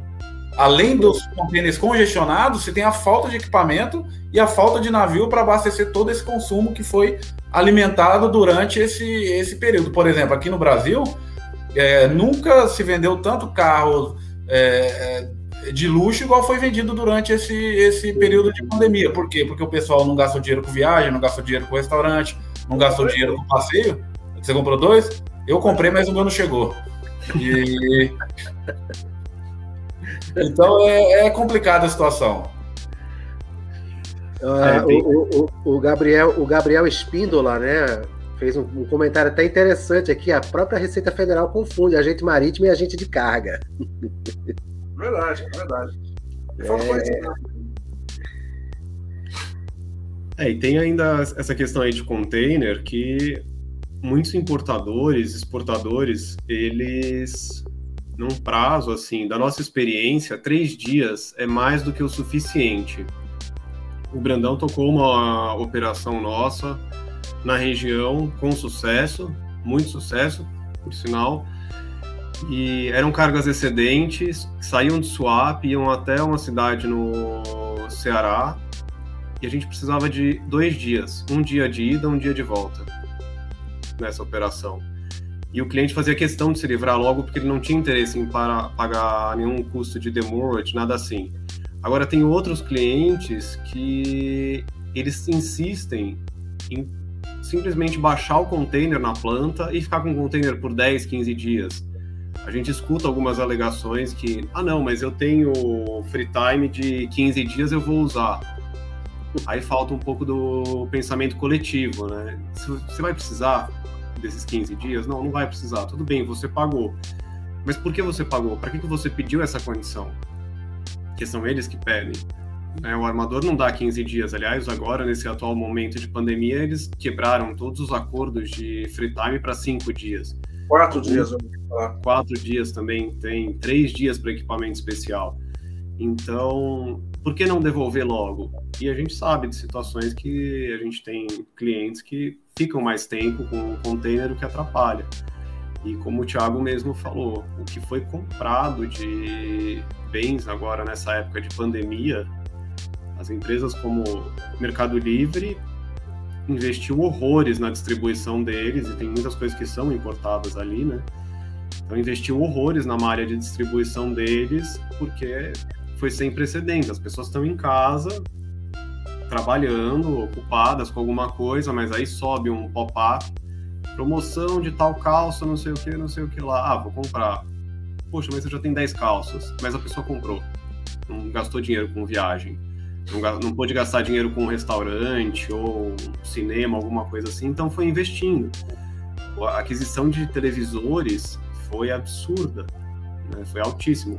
Ótimo para as empresas, para os transportadores também, mas foi altíssimo. E isso daí, grande, os grandes fabricantes estão na Ásia e a gente tem que trazer o container cheio, mas o que, que a gente manda de carga para lá?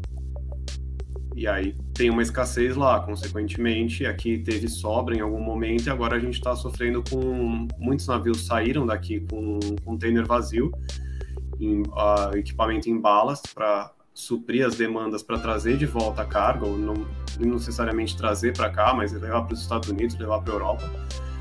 E agora a gente está com falta de equipamento. E tem um ponto que tem para a gente persiste nesse nesse consumo. Não diria que é um consumo exacerbado, mas é um consumo grande de bens e por conta disso segue a falta de containers sim para admitir toda essa demanda. Os navios também que estão saindo dos estaleiros agora, eles são muito maiores do que os que a gente tinha antigamente, então cabe muito mais container. E não foram fabricados containers suficientes para atender os navios que já navegavam, junto com esses navios monstruosos que estão agora à disposição. Sem contar que o breakbook pode levar muito bem container. Alguns clientes fecham aí lotes de 100, 150 containers de leasing, que eles acabam pegando no leasing em navio, é, em navio breakbook, porque vale mais a pena do como que eles vão acomodar 100 full containers num, junto com uma Maersk, uma Hamburg Sud, uma MSC. Eles não vão aceitar um booking, ou podem até aceitar, mas até conseguir preencher todo esse allotment deles, eles vão deixar outras cargas no chão. Vou colocar aqui na tela aqui o comentário da Logística Brasil, aqui, através do, do, do diretor-presidente da Logística Brasil, André Seixas. É importante esclarecer ao mercado, principalmente aos usuários, o que está acontecendo. Não temos as informações provenientes das agências reguladoras, né? Ou da agência reguladora que deveria estar olhando essa situação de perto, né? Então, boa parte disso é, é, é uma regulação mais, é, mais forte, né? Mais firme, né? Um controle, né? Não só da questão dos contratos, mas como questão de valores também, né, que são aplicados, né? Então fica aí a, a, a, o mercado, né? Os importadores e exportadores ficam aí entregues, né? Os mas usuários, é, na realidade. Mas isso é complicado. Por exemplo, quando o frete estava a 40 dólares é, o container da China para o Brasil, ninguém se falava das entidades reguladoras. Tava todo mundo comemorando o frete a 40 dólares. Então a gente tem. É, eu, na minha humilde opinião, a agência reguladora só vai bagunçar mais ainda é, o negócio. Nos Estados Unidos já está havendo um movimento disso, é, é, do, do, do, pessoal entrar na justiça, algum deputado, senador, sei lá, já entrou é, com uma conversa dessa, mas, ou seja, lá eles estão, porque eles estão exportando quatro para um, quatro contêineres vazios para um contêiner cheio. Então eles estão falando que tem que parar com isso, aumentar os cheios, porque os exportadores não estão conseguindo exportar. O cara está pagando 2 mil dólares na exportação e, 10, e 20 mil, o frete de Los Angeles para Miami, pra, de, de Xangai para Los, Xangai para Los Angeles na última semana estava 32 mil dólares. Para vocês terem ideia. E na exportação é um frete normal, 2, 3 mil dólares.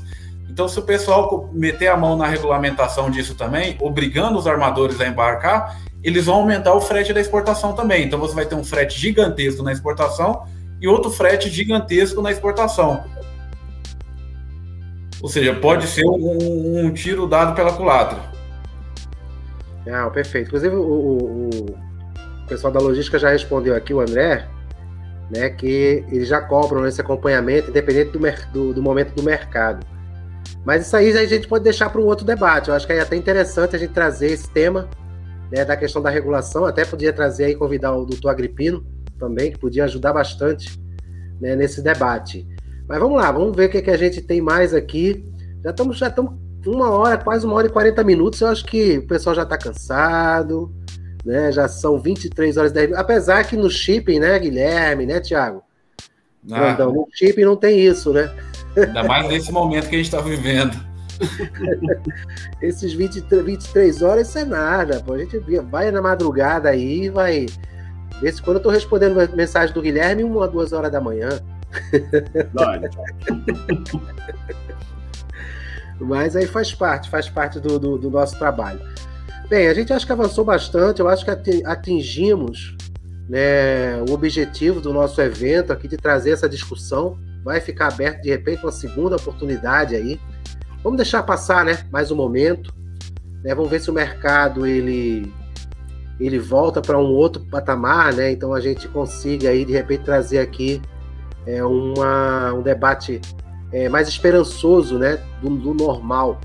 Né? O pessoal está tudo comentando aqui, realmente não tem horário, é para varar a noite mesmo, ir virando a noite e acabou.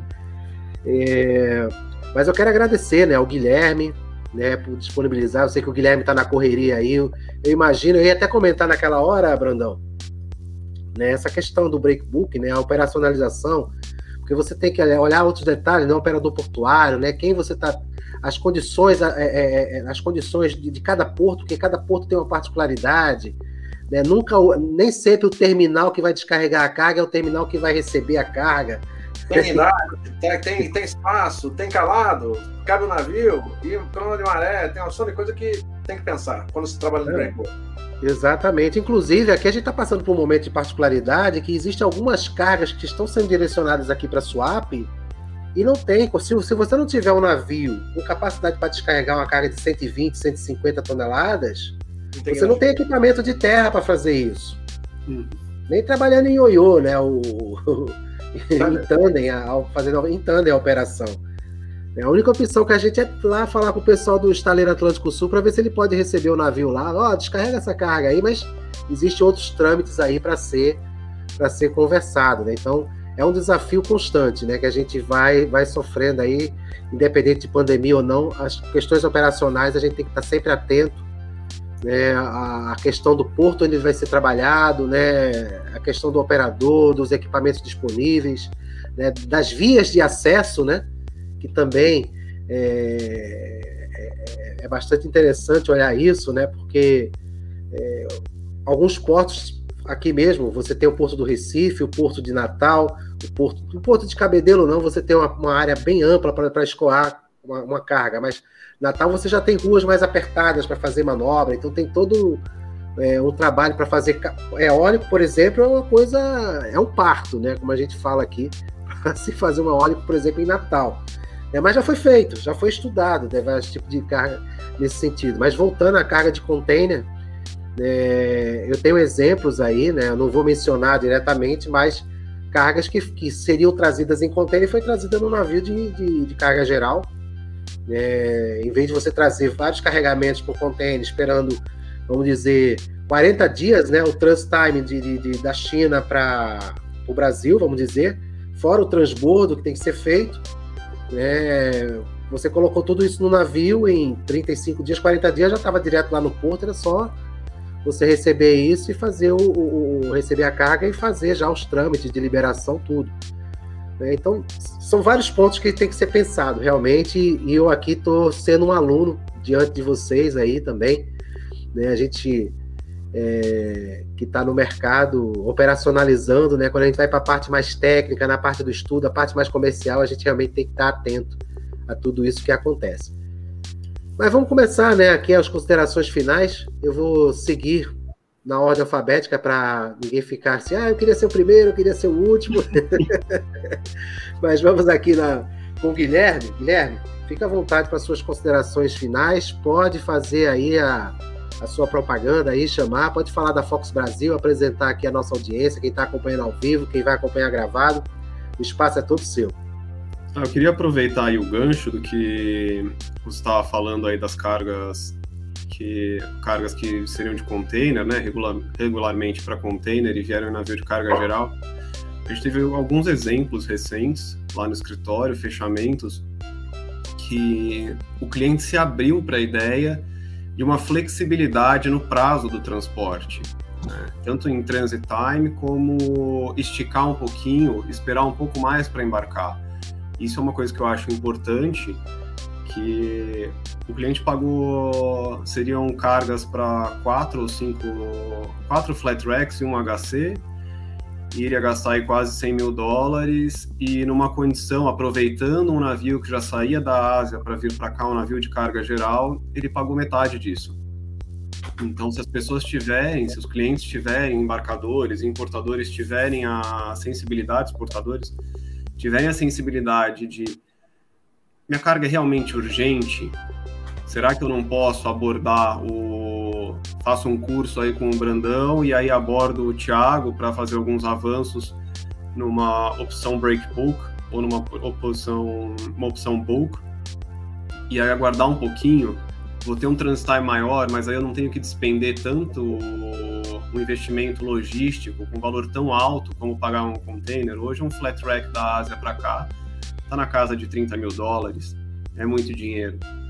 E então eu acho que esse é um ponto bem interessante e abrir a cabeça para outras opções, né? Que dá para ser feito afetamento também, aí utilizar os brokers e sair do tipo de navio convencional e, e por que não ir para um ro ou multipurpose com rampa e guindaste de bordo, opções assim. Mas aí são os experts, né, Thiago e o Brandão que podem, você também, Montes, que podem trazer essas soluções e aí cabe essa análise da carga, né? Para isso o cliente tem que fornecer todos os dados da os dados da mercadoria e o que, que ele está disposto a fazer, né? Se ceder um pouco de prazo, se ele pode investir um valor maior nessa operação ou mais. E aí eu convido, encerrando, aproveitei esse gancho aí, mas convido a todos que estão acompanhando aqui. Eu já tenho, nós já temos aí na Fox todo o contato contigo, Montes. Agradeço muito pelo convite.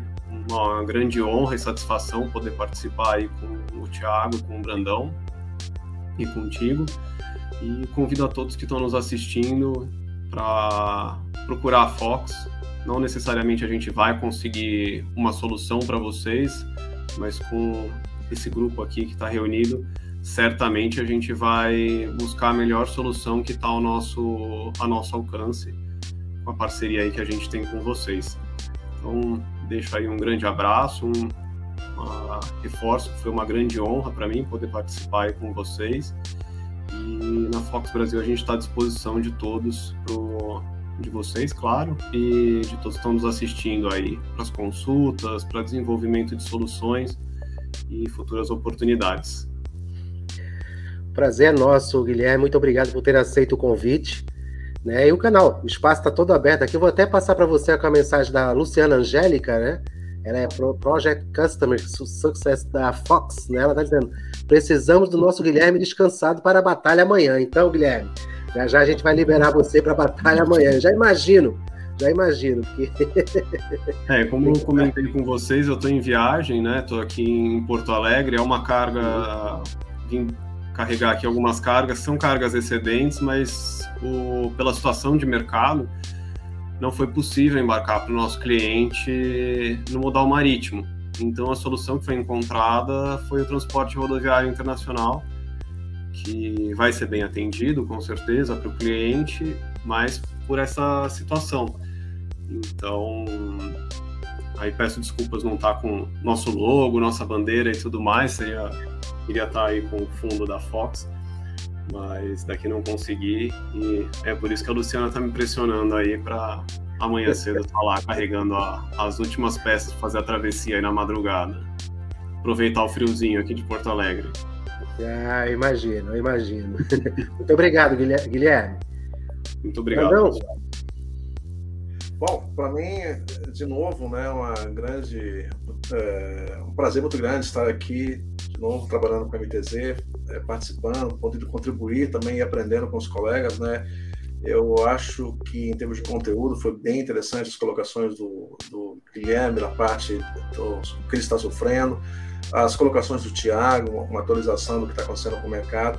Uh, da minha parte, eu posso dizer também que nós estamos à disposição para cooperar dentro do que é possível. A gente também não pode prometer que temos todas as soluções do mundo, como o Guilherme disse, mas nós podemos contribuir sim para facilitar, ou pelo menos dar condições para as pessoas entenderem o mercado e saberem onde estão pisando, saberem que esse mercado de break book, é, que é uma grande opção, é interessantíssimo sim, mas que tem suas particularidades, suas características que precisam ser respeitadas, precisam ser entendidas antes de você se aventurar no break book. Existem empresas que têm condições de prestar esse serviço. A TAP, da nossa parte, Terezinha e eu, nós, o que nós é, fazemos é compartilhar a experiência que nós temos é, e é, trazer o que nós aprendemos né, para viabilizar, preparar as pessoas para pelo menos entender isso. Mas é um mercado super importante, breakbook. Uh, é mais complexo, o bulk, o granel, o granel, a carga de projeto é bem mais complexo do container, mas é importante você conhecer e trabalhar com esse tipo de carga também para que você não fique dependente, porque essa pandemia ela pode passar, ela pode é, as coisas voltarem ao normal, mas quem garante que isso não vai acontecer de novo? Será que nós não vamos aprender? Será que não vamos nos preparar para que isso aconteça de novo? Nós tenhamos uma outra saída, um outro recurso? Uh, entendendo quais são as opções que nós temos, eu acho que é importante a gente pensar nisso uh, ah, para o futuro e daqui para diante. Muito obrigado, Brandão, mais uma vez está aqui no nosso canal. E agora eu vou passar aqui para as considerações finais, né, seguindo aqui né, a ordem alfabética do nome. O Tiago, Tiago da Aquário Chip, fica à vontade, o espaço é todo seu. Na chamada da escola eu já estava acostumado a ser o último a falar, é normal. É, agradeço ao Montes pelo convite. É, também agradeço aqui a companhia do colega e professor Brandão, que eu fiz o curso dele de chartering é, no final do ano passado. É, agradecer também a presença aqui do Guilherme e ressaltar mais uma vez que nós, como profissionais da logística, eu acho que durante muito tempo é, ficou é, claro que a nossa obrigação e a nossa função era pegar o booking, ligar para o armador e te passar e passar para o cliente o número do booking. Não, a nossa obrigação não é essa. A nossa obrigação é procurar soluções logísticas. E nesse momento que nós estamos vivendo, não há nada mais importante do que procurar soluções, informações e conhecimento. Então, eu acho que todos os envolvidos aqui são pessoas extremamente capazes, conhecedoras do mercado é, aqui na Aquarius nós somos especialistas no afretamento de navios para carga geral, carga breakbook, carga reefer e estamos à disposição. É, diferente dos armadores, aqui nós temos um pouco mais de paciência para atender os, aos clientes, é, ou seja, para dar ideia de frete, informações de portos, é, situações de navios, estamos sempre à disposição. Muito obrigado, Tiago, mais uma vez. E aqui as portas estão abertas aqui. Toda vez que você quiser trazer um tema, quiser participar de algum evento, a gente está aqui à disposição. Né? E eu vou fazer aquele pedido aqui. Eu sei que o Guilherme precisa ir embora, né? precisa descansar. Mas se você puder esperar, viu, Guilherme, um pouquinho aqui, a gente vai fazer o um encerramento. E a gente, geralmente, a gente bate aquele papo lá no bastidor virtual. Né? Então eu vou me despedir aqui da nossa audiência. E a gente volta já já a falar com vocês, tá bom?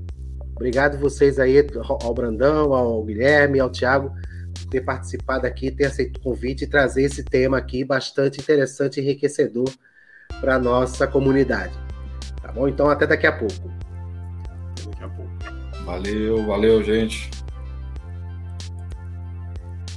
Bem, pessoal, encerrando aqui, hoje, né, dia 12 de agosto, uma quinta-feira, né, o final de semana próximo, né, quero deixar um recado aqui, que o, esse evento vai ficar salvo no nosso canal no YouTube, no YouTube, Conexão MTZ. Compartilhe, divulgue aí para os seus colegas do, da área. É importante eles acompanharem né, esse nosso debate né, que aconteceu hoje. É, vai ficar salvo também lá no meu perfil no LinkedIn e na página do Facebook. E a partir de amanhã também já vai estar disponível na versão de podcast lá no MTZcast. Então, quem quiser depois escutar o debate, né, passar também para outras pessoas também na versão podcast. É, eu agradeço bastante, né? Eu quero aproveitar e agradecer a todos que estiveram com, com a gente aqui, acompanhando né, essa audiência aqui maravilhosa, essa interação, essa participação de vocês é muito importante, enriquece e dá, né, a gente consegue entender que estamos no caminho certo, né? De sempre trazer conteúdo, trazer informações para a sociedade, né? E precisamos de uma sociedade mais qualificada, precisamos de profissionais mais qualificados e vamos sempre bater nessa tecla. Precisamos e achamos que é necessário realmente, né? não importa qual área que você trabalhe, né? Desde o armazém, desde o, lá do interior, onde não tem nem porto, né? Não tem nem porto, mas você está mexendo com logística, você precisa saber dessa informação e isso a gente precisa expandir, né?